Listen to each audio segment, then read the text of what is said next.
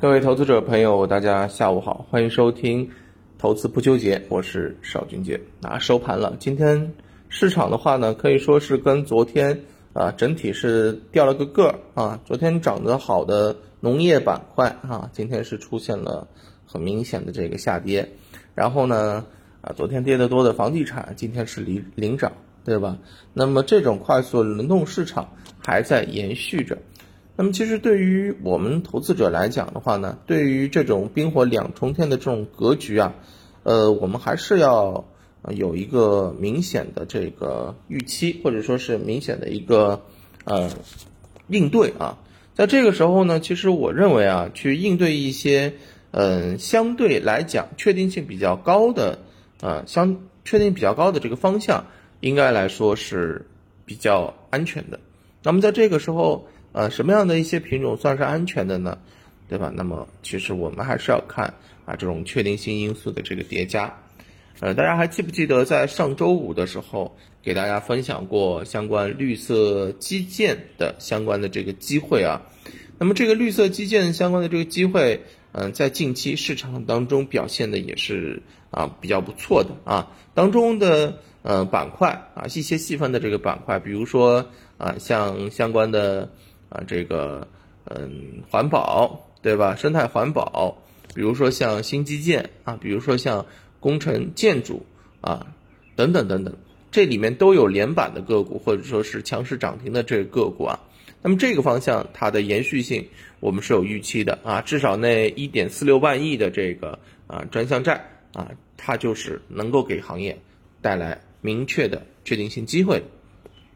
这是我们要跟大家讲的。那么总体来讲啊，这个绿色基建为什么有延续性？它其实主要是满足了三个条件，一个呢就是低位啊，呃位置比较低啊，现在已经低位形成了，已经市场已经对于低位形成了一种明确的这种共识，只要是位置比较低的啊，资金都愿意进去搞一把啊，关键就是 搞的这个时间长和短啊，位置高和低了，对不对？这个低位，另外一个呢是拐点啊，怎么说拐点？以前。比如说，我们就以房地产为例好了，那这个地产板块前面啊一直受到房住不炒，然后呢各个地方调控楼市的这么一个啊这个压制，对吧？那么现在啊我们可以看到啊，针对于现在房地产企业面临的这个困境啊，管理层呢主动的是要纾困，对吧？这个就是行业面临的这个拐点，那么这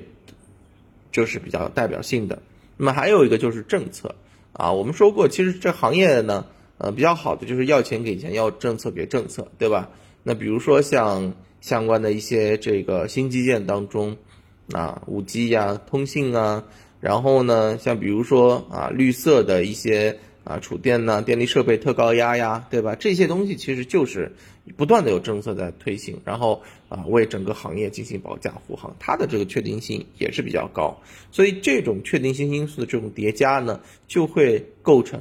啊，整个呃绿色基建，它在未来的一个确定性趋势。但是，嗯，除了市场上中除了绿色基建之外，其实我认为还有很多的方向啊，它是有这样的一个预期的啊。比如说啊，刚才讲到的房地产，比如说装配式建筑，比如说养老服务，比如说智能制造等等等等啊。其实这里面大家只要愿意去筛啊，总归是有的。那今天呢，就是给大家去做了相关的一些啊这个梳理，给大家做了一些拐点出现，并且呢。呃，资金低位抢筹的一些啊方向的精选名单啊，大家呢可以在评论区进行留言，我还是老规矩，点对点的发给大家。那么还是给大家梳理一下啊，分享一下怎么去选的。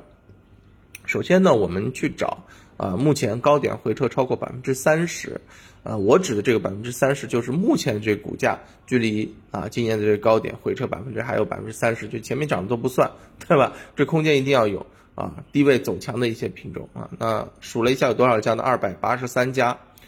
那么二百八十三家里面筛出来了，你剩下的你肯定得仔细仔细的去找了，对吧？嗯，找到行业当中的细分龙头，然后呢，目前受益于行业拐点显现啊，无论是订单也好，无论是未来的一个确定性也好，都能够有一个明确的向上预期，对吧？这个这里面选了有三十六家。然后呢，再继续去甄别，啊，我们说过你涨上去了之后，你肯定要资金持续去推吧，那就找机构抱团持股，近期主力资金持续抢筹的啊，最后呢落了几家上市公司啊，做成了这份拐点出现资金低位抢筹精选的投资名单啊，大家可以去啊评论区啊留言啊。那么我们还是来挑一只个股来嗯做这个案例剖析吧，好吧？今天呢。呃，从资料当中挑一只啊，这个三星医疗来给大家啊做剖析啊。那这只个股不做分享，不做推荐啊，郑重声明啊。那么这只个股目前我们从位置上面来看，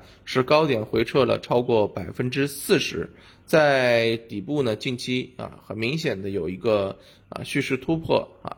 然后回踩再突破的这种迹象。那么它所涉足的是新能源以及啊智能电网相关的这个行业啊，并且呢在细分当中具备优势，而且呢近期是中标了多个电网的项目啊，那么它在当下啊中标项目的整体的金额算了一下，大概有超过五亿元啊，是非常的不错的。那么还有的话呢，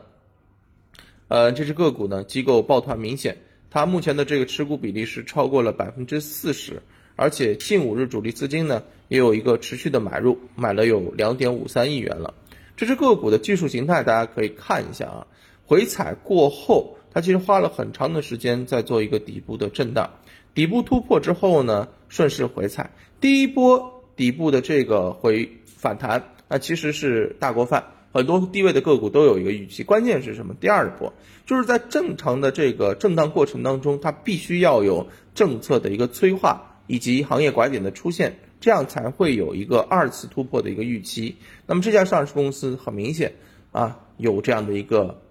趋势。那么今天呢，就是把这只个股啊，包括其他的一些品种给大家挖出来，做了一些分享啊，大家可以持续的跟踪一下。这样的一些品种在后续的市场表现，同时呢，也要跟大家强调一下，现在所有的这个个股，无论是盘面表现也好，还是市场的一个分片也好，都是围绕着确定性啊这种因素叠加展开的啊。低位快速轮动只不过是一个呈现的形式，我们现在要做的就是在这些快速轮动行情当中找到确定性的机会，好吧？那今天就跟大家聊这么多，那具体的内容大家可以在评论区留言啊，领取相关的这个资料之后啊，对于一些个股进行跟踪。好的，感谢大家的支持，我们今天就跟大家聊到这儿，明天再见，拜拜。